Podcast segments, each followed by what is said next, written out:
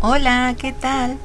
Me presento, soy Daniela, pero pueden decirme Dani. Bueno, pues comenzaré una serie de podcasts para la materia de trabajo en equipo y liderazgo, y la verdad es que me emociona mucho hacerlo. Primeramente, le asignaré un nombre a este espacio. La verdad, después de estarlo pensando por un tiempo, finalmente se iluminó mi mente. Así que el nombre será, redoble de tambores por favor, el sofá de Cory Inoji. Rápidamente les explicaré por qué elegí este nombre. Va dedicado a mis perritos Cory y Noji, porque siempre que tomo clases virtuales o estoy haciendo mi tarea, ellos están ahí conmigo y pues me dan mucha felicidad. Comenzaré con el tema de hoy, que es equipo. Bien, pues debo confesar que consideraba que sabía qué es un equipo. Yo decía, son personas que trabajan juntos. Fin.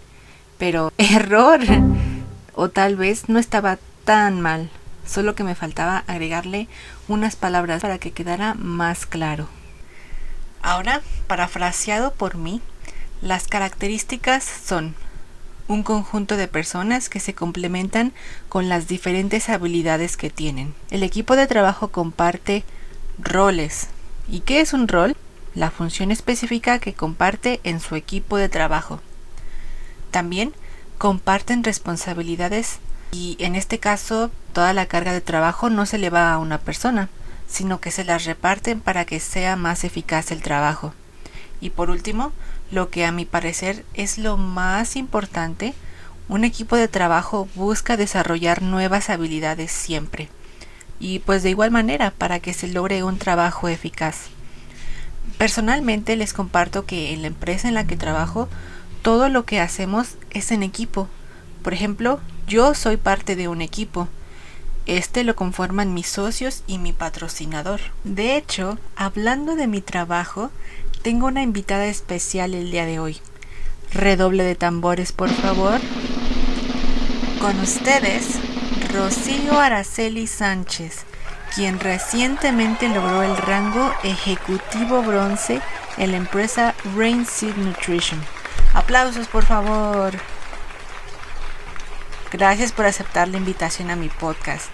Es un privilegio poder trabajar contigo en esta excelente empresa y agradezco de todo corazón el apoyo que me has brindado desde que me uní a esta compañía. Hola Dani, ¿cómo estás? Muchas gracias. La verdad es que yo creo que para mí es el privilegio de poder trabajar contigo. Me siento muy animada de verdad porque, bueno, la juventud siempre tiene excelentes ideas, entonces para mí es un honor. Gracias nuevamente. Ahora cuéntame, Rocío, en tu opinión como líder, ¿qué características debe de tener un equipo de trabajo para que tenga éxito?